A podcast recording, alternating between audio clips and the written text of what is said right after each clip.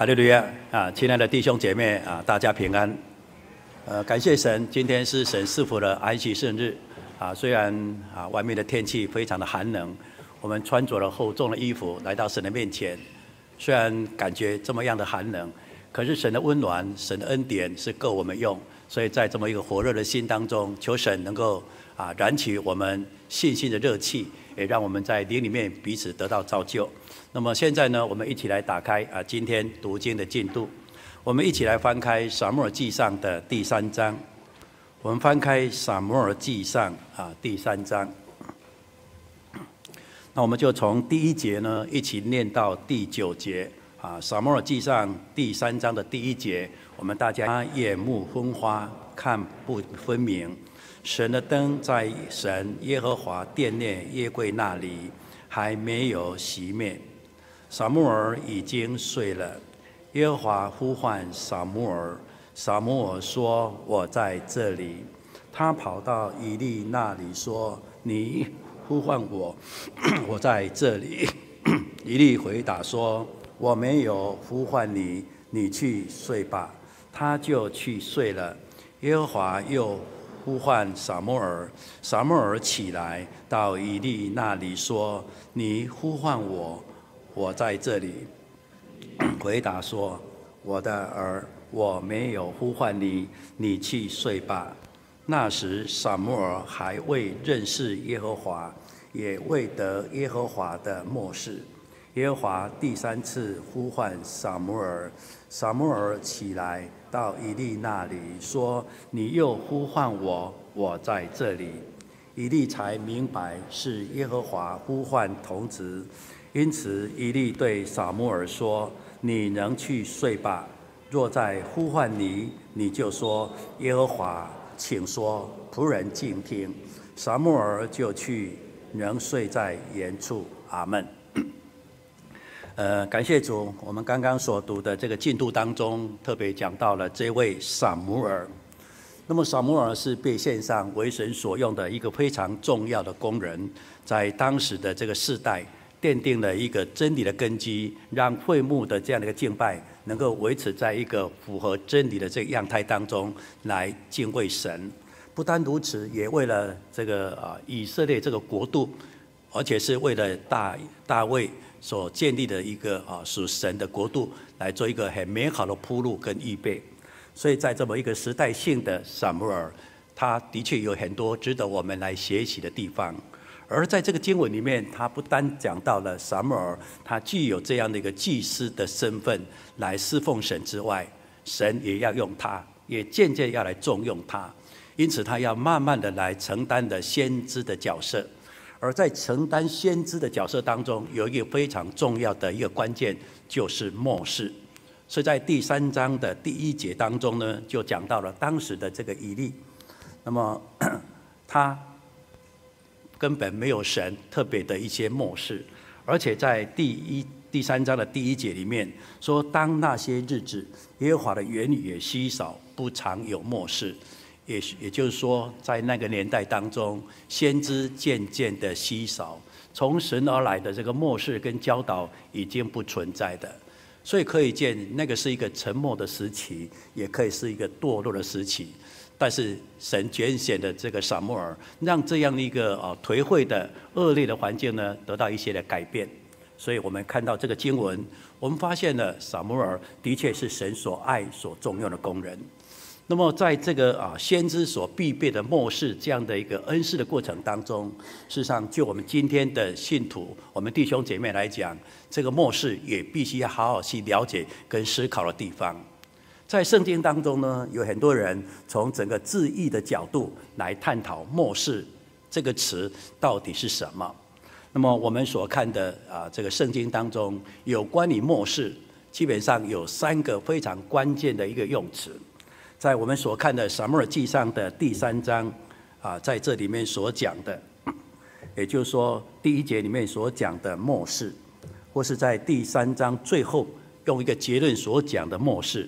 我们看第三章的二十一节，二十一节，耶和华又在示罗显现，因为耶和华将自己的话默示啊撒母耳，撒母耳就把这话传遍以色列地。这里用一个结论，也就是说，当时的撒母耳已经承担的祭司以及先知的角色，而且把先知教导百姓应有的一个啊这样的恩赐，借由末世神的话，把它传遍了。所以当时的以色列人重新燃起对神的信心，得到从神而来这个末世当中的一些造就。所以在撒母耳记上的第二章当中，这里所讲的末世。的确有充满很多属灵上的一个意义，但是我们从字义的这个角度来探究的时候呢，在希伯来文里面谈到这个末世，这个末世指的是什么？这里面所讲的末世，它在原理当中称之为预言。那么有时候呢，在我们生活当中会看到一些比较特殊的一些情境，我们称之为异象，或是我们已经睡着了，可是在梦境当中出自于一些特别的一些现象。我们称之为异梦，所以在这个“末世”这个词当中，尤其在撒母耳记上第三章里面所讲这个末世，它带有预言的、异梦的、异象的这样的性质。所以在整个圣经的翻译当中，有时候在我们的中文圣经里面看到，它明明写的是异象或是异梦，可是它的用词呢，既然是默示的。所以这个是在这个字义里面比较奇妙，也是比较让我们能够深思，而且能够加以引用的地方。也就是说，“末世”这个词，你用意象也可以，或是异异梦这个词，你把它写成末世也可以。就是在这段经文这个词里面非常特别的。那另外呢，在耶利米书里面。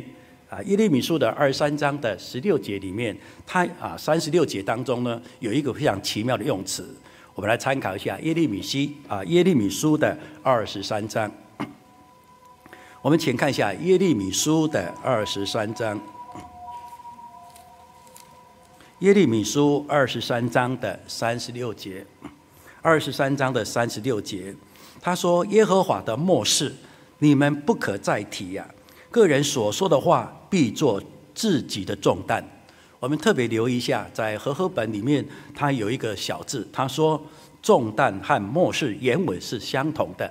也就是说，在当时写这个“末世”的这个用词里面，如果以希伯来希伯来人的用词来讲，这个时候的“末世”，它另外一个翻译呢叫做“重担”。那么，这是一种很重要的一个双关语。所以当时的耶利米呢，对于这些假先知来做一些责备的时候呢，说你们说末世，可是这个末世是什么？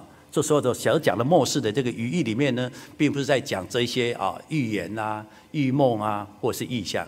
这时候的所讲的这个末世是什么？是重担，也就是说你们看不懂，你们也听不懂，完全无法理会过来，因为。来自于神的这样的一个信息，他就你的角度来讲，就你们悖逆神一面的这样的心态来讲，它是一个重担呐。所以这个时候呢，默示呢，它不是一个正面意义，就是一个责备，这个是一个重担呐。你们听得懂吗？就是这样的一个意味。所以这个是耶利米书在这里面所引用的这个“默示”这个词所特别的地方。那么在新约当中呢，对这个词呢，它又有另外一个含义。我们请看这个提摩太后书，我们请看一下提摩太后书的第三章。我们请看一下提摩太后书啊，第三章。提摩太后书第三章的十六节，提摩太后书第三章的十六节，他说呢，圣经都是神所默示的，于教训、督责。使人归正、教导人学义，都有都是有 都是有益的，叫属神的人得以完全预备行各样的善事。那么这里又讲到圣经是神所默示的。这个“默示”这个词，当然那个时候不是用希伯来文，而是用当时的希腊文。那么在希腊文写的这个词的时候，我们中文仍然把它翻成为“默示”。可是这个词到底是什么呢？这个词后来从原文的来了解当中，它的意思是什么？它的意思是说，神所催成的，也就是说是神的灵所催出来的，这个神的灵所运行出来的，神的灵所让你得到的一种灵感的，所以它着重的是从神而来在神的灵当中所形成，而且来传达神的信息。这个语义呢，表达的含义又有一些不一样。所以在旧约所强调的是它的内容，以及它所形成的一些啊困难点，或是一些压力，也就是重担的意思。那么在新约所讲的末世，也就是说，它的来源是来自神的灵，在神的灵的运行当中，将神的心思、将神的意念、将神所讲的一切的话，在一个虔诚人的这样的预备跟态度当中来完全的领受。我们可以说是在灵里面的合一，来领受灵里面的默契，来了解神的话语，把它写了下来，让听见的人。看见的人、说明的人都能够来了解圣经里面从神而来的含义，这就是一个末世。所以今天我们对于末世呢，都要很清楚的一个了解。尤其呢，在一个末后的世代，很多人都会说啊，我是先知，我是先知。但是他所说的这些内容，所传达的末世，是从神而来的吗？所以我们所读的撒母耳记上的啊，这个第三章当中。非常清楚来告诉我们，一个从神而来的人，而且从神来传达信息的人，这个末世是非常严谨的，末世是非常重要的。那么感谢神，在就业当中，他所讲的末世已经不是一种重担，因为就业的末世已经借由耶稣基督在圣灵中来开启了，而且掀开了。所以在新约圣经当中呢，它有别于旧约圣经的隐藏式，或是那种重担式；而在新约当中，用一个非常有信心的，而且让我们能够看得懂，而且完全领悟的，就是启示。所以在以弗所书里面，他用一个非常精准的用词来做一些描述。我们请看一下啊，这个以弗所书的第一章。我们请看以弗所书的第一章。以弗所书第一章的十七节，以弗所书第一章的十七节，求我们主耶稣基督的神，荣耀的父，将那世人啊智慧跟启示的啊启示的灵，赏给你们，使你们真知道，并且照你们照明你们心中的眼睛，使你们真知道啊。这里讲到了从神而来的。让我们过去那种奥秘隐藏式的末世呢，透过今天我们所讲的启示的灵，而让你启示的，在启示当中，让你有智慧的这样的一个灵，完全的看懂了，而且领悟过来，真知道哇，原来过去的奥秘所漠视隐藏的重担，在耶稣基督的圣灵当中，我们完全知道哦，原来是这个样子。所以真知道什么呢？真知道我们今天所领受恩典的选召。我们蒙恩的这样的一个盼望是何等有指望啊！而且我们今天所领受的基业啊，天国上的这个荣耀是何等的荣耀，何等的价值，甚至为让我们更清楚知道，耶稣从死里复活，这样是何等的浩大，这是真知道。所以真知道是因为来自于启示的灵，让我们进入到智慧的灵当中，完全明白了。这是在新约当中非常重要的。所以在圣经里面，经常会把末世跟启示在整个救恩的这个脉络当中做彼此互相的回应，这是我们必须要了解的一些圣经的一些知识。那么我们今天又回到了撒母耳记上的第三章当中，我们看见了这个末世它是非常严谨的，这个末世不是随便滥用的。在我们生活当中，我们不用说啊，神又漠视了我，神又漠视了我。哪怕一个细微末节的生活的一些点点滴滴，你又说啊，神漠视我，神漠视我。曾经有一个笑话，而这个笑话呢，有时候我们听得起来，真的是非常非常不得体的。有一个年轻人呢，他经常说：“哎呀，感谢主啊，我今天又得到末世，因为你就是我的太太。”那么这个听到这句话的人，忽然间很讶异，你得到末世。你末世中那个太太就是我，他吓坏了。你这个人怎么可以当我的先生？怎么可能？怎么会是来自于神的末世？所以这个姐妹一听以后呢，心里面就开始担心了，开始害怕。哎呦，你这怎么回事？所以我们会直接的说，这个人是不是魔鬼工作啊？这个人是不是神经有问题啊？所以往往有很多人滥用了这个从神而来的末世的用词，而且很随意的。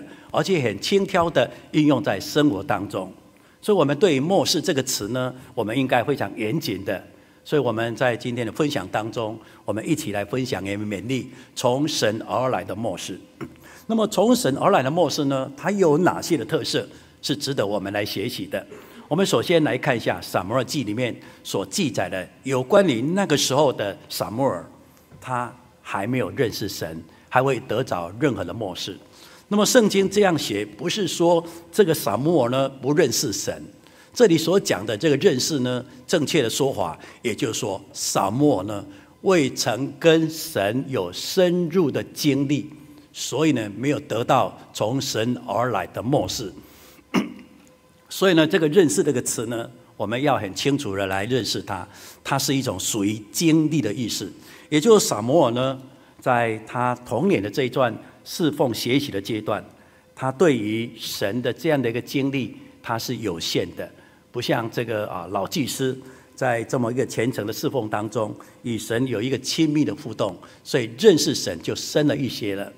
那么这个童子撒母耳呢，因为年幼，而且有很多还有待于学习，所以这里他特别说啊，未曾认识神，认识耶和华。也就是经历与神美好互动的经历，这时候呢还是非常薄弱，也因为这样未得耶和华的这样的一个默示，所以他没有看到异象，也没有看到异梦，更没有所谓从神而来具备先知所讲那个预言的性质啊。那么神是要重用这个撒母耳的，所以尽管那个年代呢啊，神的原理，也就是说末世呢不常常的出现，可是神就是要重用。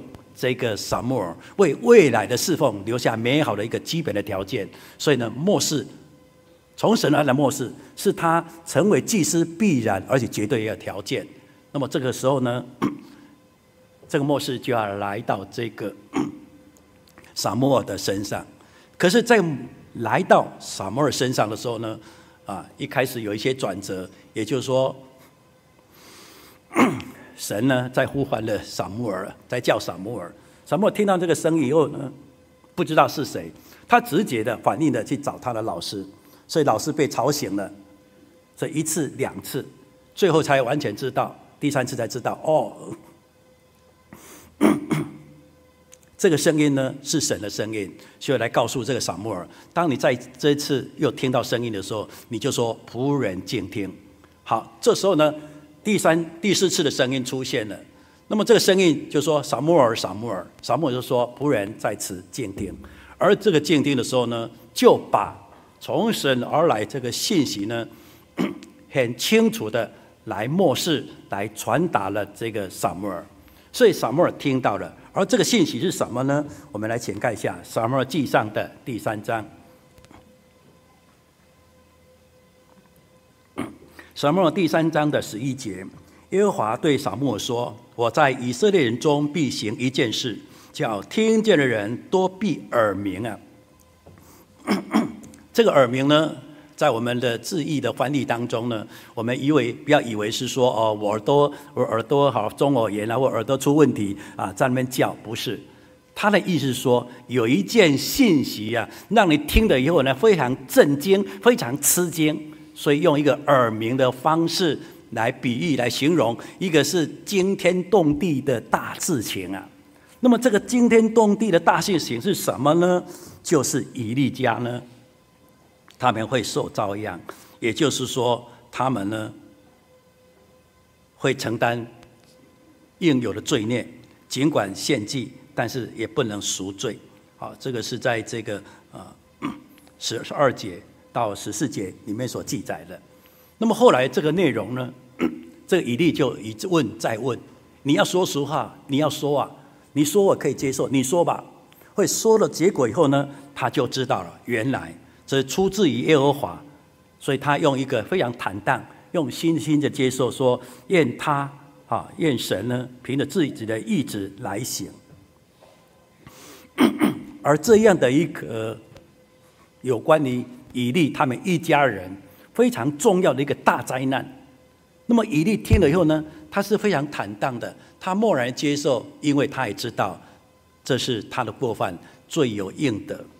可是当这个 撒母耳这时候所领受的这个所谓的预言，这里面的内容，它有一个很重要的，也就是末世所具备的一个很重要条件，叫做对偶的关系。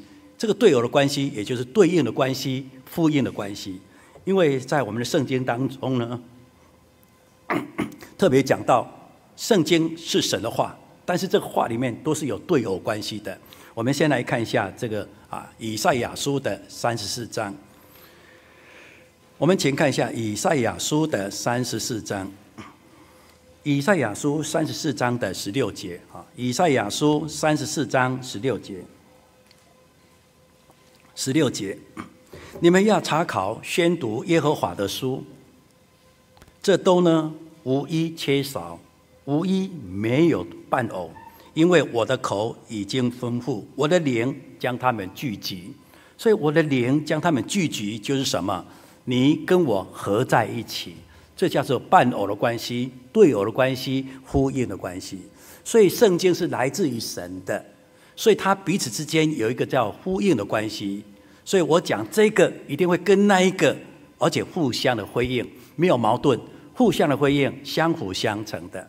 所以这时候呢，撒摩尔他领受了这个意思，这样的一个默示。可是默示为什么是出自于神的呢？因为不是单方面的接受，不是撒摩尔单方面接受，来了解了以利家即将面临这么一个大的灾难，是一个耳鸣的，是一个惊天动地的一个大事情。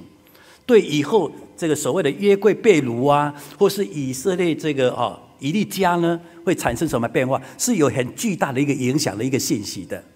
它不是单一，但这么大的信息也不是这个撒母耳说了一个人就算了，因为在撒母耳记上的第二章，第二章当中呢，特别讲到一个不，对不起啊，非常重要的一个插曲是什么呢？第二章的二十七节，我们请看一下第二章的二十七节，第二章的二十七节，他说有神人来见以利，对他说。耶和华如此说啊，你祖父在埃及法老家做奴仆的时候，我不是向你们显现吗？再来呢，我们来看一下这个三四节哈，我们直接来看三四节。你的两个儿子啊，和佛啊这个佛佛尼、非尼哈所遭遇的事，可做你们的证据。他们二人呢、必一日同死啊。那么一下就省略了。在这边呢，是有一个神人呢，来告诉以利，因为你们家一开始就蒙神所重用，成为祭司的家族，可惜呢，你太尊重你的儿子了。你儿子明明有很多不好的地方，你太相怨了，你都不直说，而且不好好的说，很严谨的说。虽然说了，好像是放任了他去吧。所以尊重人，而藐视神了。因此，你们这样的一个结果呢，神要刑罚你们。你们家呢，从此没有老人家。你们家这两个孩子同一天要死掉，所以神的荣耀就离开了，约柜就被掳走了。这就，是亚佛战役之间很重要一个示罗被摧残的一个历史的事实。这么这个这件事情是什么？这惊天大动地的大事情啊！所以神人说了，那么就那个时候。撒母还没得到任何一个啊默示之前，就这个神人所讲的内容来说，他也是单向的，是单向的信息来告诉以利，能不能成真，那是有待考察，有待应验。可这这时候呢，撒母耳在一连串的转折当中，经过了以利的确认，的确是来自于神的时候，那么神的信息告诉了撒母耳。然后撒母耳毫无隐藏的再一次的告诉了这个以利的时候，就以利来说，他已经分别两次在不同的管道、不同的人，他们分别听到了同样的信息，就是以利家因的罪孽必遭受大难。所以这么一个信息的完整性，就是一个默示，而就是一个应验的关系。我们用直白的说呢，就是一个毫无相关的两个人。毫无合意，也就是没有任何沟通的两个人。他夫人呢，在神的灵所运行的当中，他们所领受不约而同的讲到同样的一个信息。因此，这样的判定呢，在圣经说，这就是一个末世。所以末世不是说我说了算，末世也不是说哪一个人啊位高权重说了算，末世他是必须要有呼应的关系。所以神人所说的，撒摩尔所说的，它就是个末世，因为它是彼此有一个叫伴偶的关系。所以这就是呢啊，我们今天所看的圣经当中很重要的特特色。所以后来，当我们在渐渐的看到圣经里面有很多的一些啊，叫做先知书也好，或者使徒行传里面有很多救恩的信息也好，基本上都不是单向的，最起码都是要有双向互动的关系。也因为这样，才能够把来自于神的话这样的应验的关系非常清楚的说出来。这是在我们读这段圣经当中，我们应该啊特别留意。而且要特别注意的地方。那么在圣经里面呢，我们也看到了当时呢，啊，有一些呢，所谓末世，所谓的假先知，不断的传达信息。尤其在以犹大国即将灭国之前，处于动荡不安，处于一个假先知非常蔓延的时代当中呢，这位先知耶利米。他曾经用历史的面相，用事实的面相来讲到这一点。我们请看一下耶利米书的二十七、二十八章。耶利米书二十八章，我们请看一下第八节。耶利米书二十八章的第八节。二十八章的第八节，从古以来啊，在你们以前的先知向多国和大邦说预言，论到征战、灾祸、瘟疫的事。先知预言的平安，到话语成就的时候，人便知道他真是耶和华所差来的。所以耶利米他用历史的一个概括式的结论来说，在当时的先知，无论是就这个征战的灾祸的瘟疫等等这些层面，他所讲的有一个很重要的关键点是什么？结论在哪里？你说的事实有没有应验？你预言的是最后有没有成就？如果有应验的、有成就的，来验证什么？你的话的确是来自于神的。所以无论是在《生命记》的十八章啊，摩西所说的，以及历史上的一个啊经历来告诉我们，的确是这个样子的。所以这时候我们就知道，哦，原来“末世”这个词是非常严谨的，不能滥用，不能我想到什么啊，神的末世，忽然做个梦啊，神的末世，忽然有什么感动啊，神的末世，这样呢讲得太快，有时候呢会产生很多的矛盾，有些疑病，有时候呢在不经啊，这个在比较不防备的情况下，或是有时候在所谓自夸骄傲的情况下呢，就成为魔鬼迷惑的工具。所以，我们在这个“末世”这个词呢，我们必须要知道它是有对偶的关系。那么除此之外呢，以这个对偶伴偶的关系在延伸，这个“末世”呢，最主要在讲什么呢？因为我们都知道这本圣经是神所漠视的，但圣经的存在，或是圣经的这样的一个意义跟价值在哪里？原来就是为救恩所预备的，为了耶稣基督的救恩所预备的。所以呢，只要从神而来预言呢，它着重点在哪里？它着重点实际就会讲到有关于救恩的部分，是耶稣基督救恩的部分。所以呢，神他会善用这个末世的这样的一个特色，而特色一定会放在一个非常关键的要点当中。而那个要点呢，我们可以从使徒行传当中来看见，因着那一次的异象。让整个福音的一个呃方向呢，或是定位呢，更清楚的来奠定福音的这个啊发展的方向。我们先来看一下《使徒行传》的第十章。我们请看一下《使徒行传》的第十章。我们请看《使徒行传》的第十章。《使徒行传》第十章，从这个第九节开始，他就把这个啊。格尼流一家啊，他们蒙神的拣选的过程，他继续明语的，而且非常真实的把它记载下来。我们先看一下第十章的第九节，他说：“第二天呢，他们行路将近那城，彼得呢约在正午啊正午，那么大概是中午十二点的时候呢，就上到房顶去祷告。那么接下来说，觉得肚子饿了，想要吃。”那家的人呢，也正预备啊饭的时候，那么彼得呢，就魂游向外，那么看见天开了，有一物件呢就下，有一物呢啊就降了下来，好像一块的大布，那么系着四个角，那么垂在地上，里面有地上各样的四足的走兽和昆虫，并天上的飞鸟。那么又有声音向他说：“彼得起来宰了吃吧。”那彼得却说：“主啊，这是不可吃的。凡是俗物，也就是未按规定宰杀的，叫做俗物。世俗的方式走宰杀的，或是不洁净的物呢，我从来都没有吃过啊。”那么第二次又有声音向他说：“神所洁净的，你不可以当作食物啊。”这样一连三次，那物呢，随即就收回去了啊。就随即收回天上去了，这是彼得所看见的异象。那么异象呢？你不要以为是因为肚子饿了，饿到发疯了，疯到时候呢就乱想了，所以饿到做梦了，梦到想要吃东西呢。我们不要用这种肤浅的角度，错误的理解。神借这个机会让他看见了什么？看见一个非常重要的，因为这重要的关键点说，神说这些都可以吃啊。什么可以吃呢？也就是说，有很多本来是属于不洁净的，也就是按照当时的摩西律法里面有一个叫卫生律，什么东西可以吃，它有很详细的规定。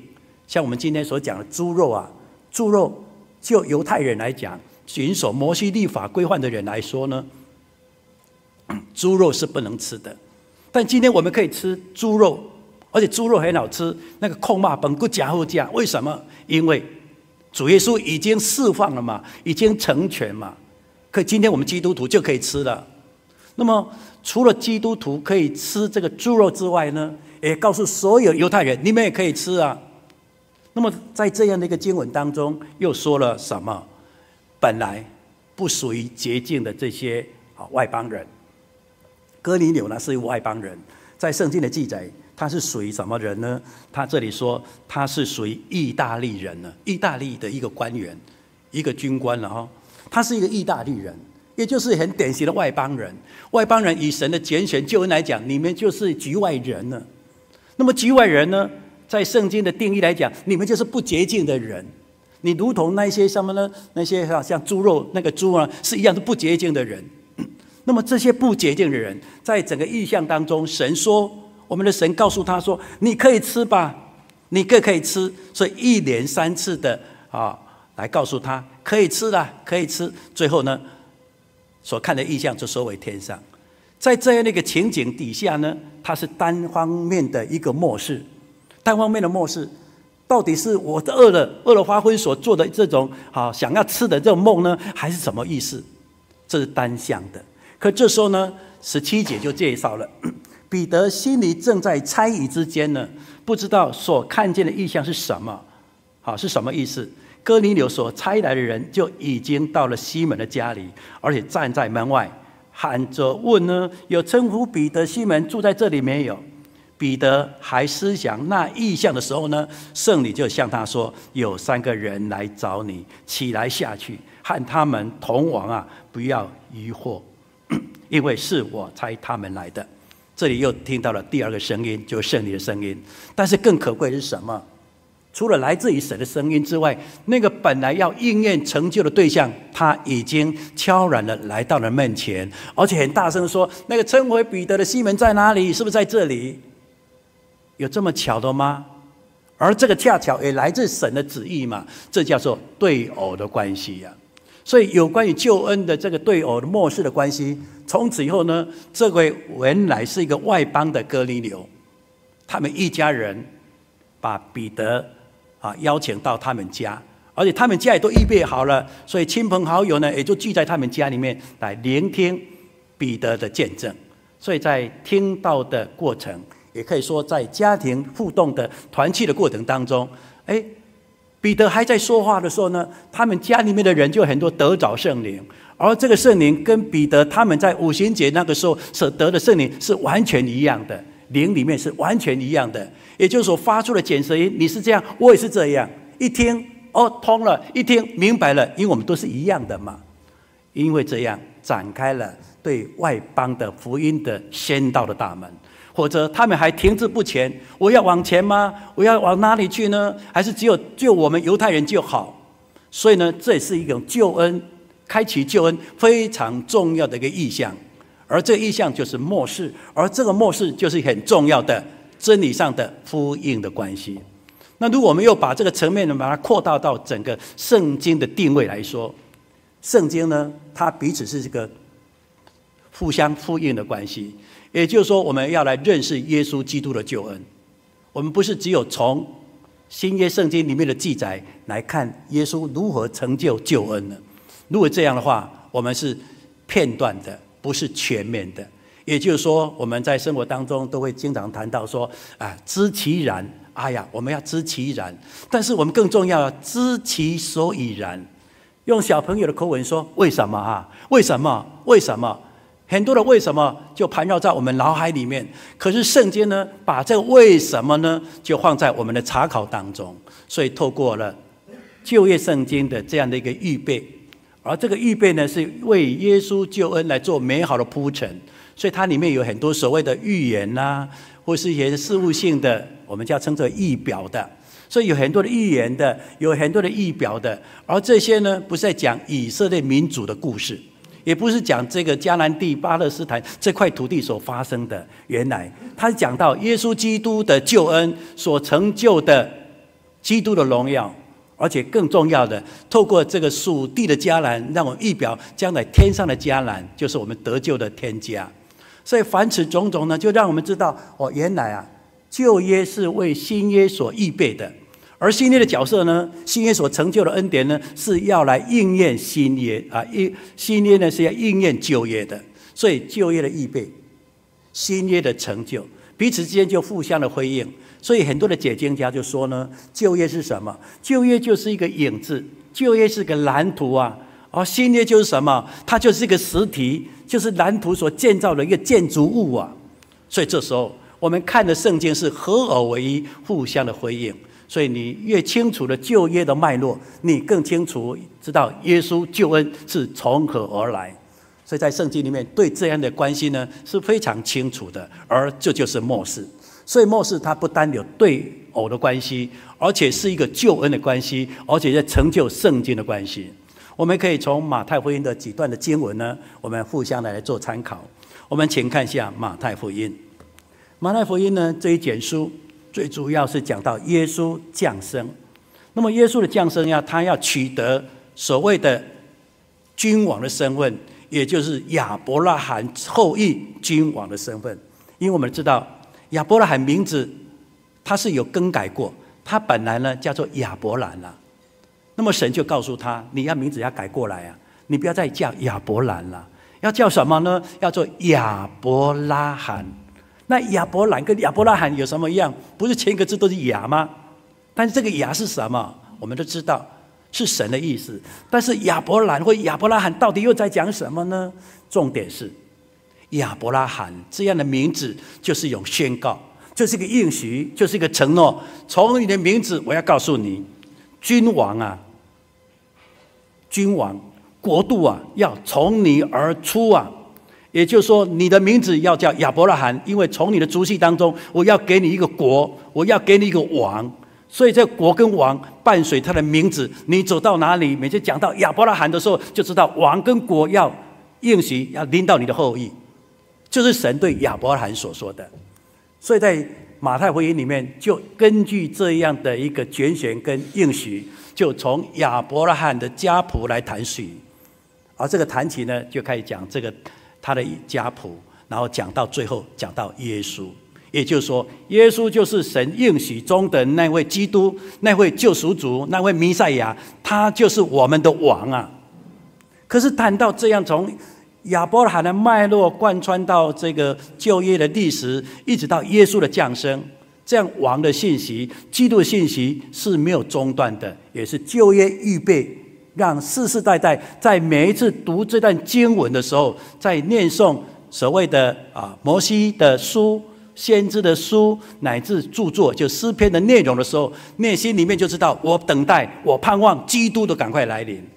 这就是一个历史的定位，就是旧约与新约的一个叫几代的一个连结的关系。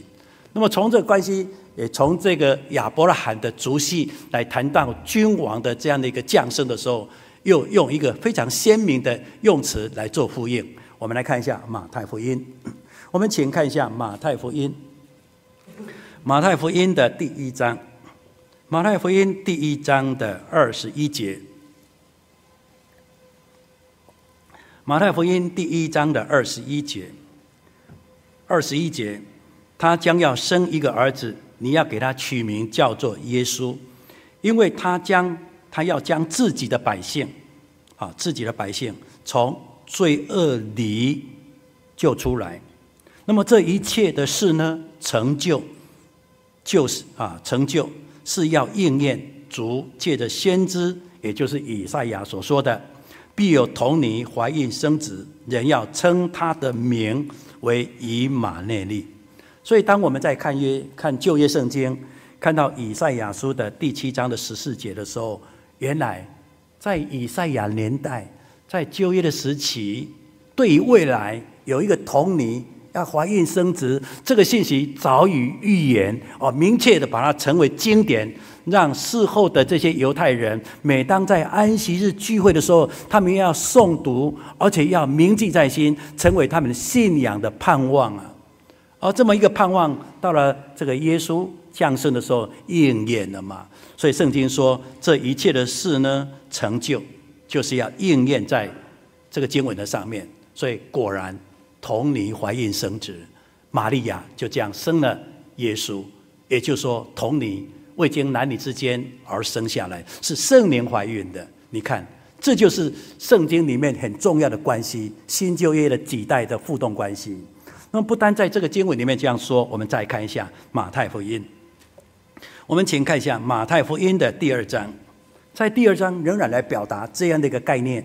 我们看第二章，第二章的第四节，马太福音第二章的 第四节，他就招了招齐了这个祭司长和民间的文士，问他们说：“基督当生在何处？”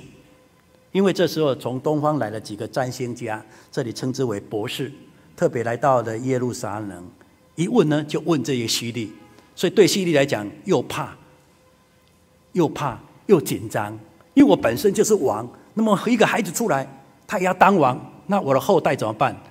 如果我没有死，他就要占，他要侵占了王位。所以在那心惊胆跳的时候，带有不安的情况下呢，他就问那个时候的祭司长跟文士，因为人家这样问嘛，那我就问你一下，哦，那些博士问我，我也不清楚，答案也不明白，那我问这些哈研究圣经的人，请问，那么基督要生在哪里？这时候呢，这些人不约而同，又以弥迦书第五章的第二节来谈到。我们来看一下第五节哈，二章的五节，他们回答说啊，在犹太的伯利恒，因为有先知记着说，犹大地的伯利恒啊，你在犹大诸城中呢，并不是最小的，因为将有一位君王要从你那里出来，牧养我以色列的民。可见呢，耶稣的降生。他也不是一个很平凡的，而且圣经有预言呐，神有明确的记载啊。弥迦书五章二节就是他们诵读经文很重要的依据啊。所以当这个希利有疑问的时候呢，这些研究圣经的人马上就说是在这个经文里面先知所说的。所以这时候我们就渐渐的理解，哦，原来啊，旧约不能晦气，旧约不能轻看，旧约是一个丰富的宝藏。透过了旧约，了解了救恩的脉络，了解基督降生，了解基督救恩，了解基督成就十架，了解基督从死而复活，了解基督所预备天国的国度，原来是如此的重要，因为多在旧约里面。所以我们要了解，这就是末世。所以呢，在这个啊，保罗对于提摩太就说：“提摩太啊，你从小就明白了圣经。”这个圣经指的是旧约圣经，但是因为你认识了耶稣基督之后，这本圣经就成为得救的智慧。接下来说，圣经是神的灵所形成的，所以无论是教训、读者等等等，是与你有益的。所以这样看起来，这本圣经不能偏废啊！尤其在认识救恩的时候，更不能偏会；在认识灵修的时候，也不能偏会，因为它都是神的话。就是我们对于撒母耳在那个年代当中，在他成长的过程当中，要具备一个先知的一样的恩赐的时候，这个默示是不可少的。所以透过当时的默示，我们了解了哦，默示这个默示呢，它不是只有工具式的那一种说法，预言、异象、异梦。它也不是一个概括式的说啊，它是神的灵所形成的。它也不是用负面说啊，这个末世我们听不懂，它是一个重担，会形成你的压力，并不是这样。神的末世就有圣灵的开启，让我们真的知道他的荣耀、他的救恩跟他的恩典。所以，我们希望我们弟兄姐妹，我们要唯独这本圣经，成我们唯一的依靠。唯独这本圣经是我们要来遵循的，除此之外，没有其他的圣经。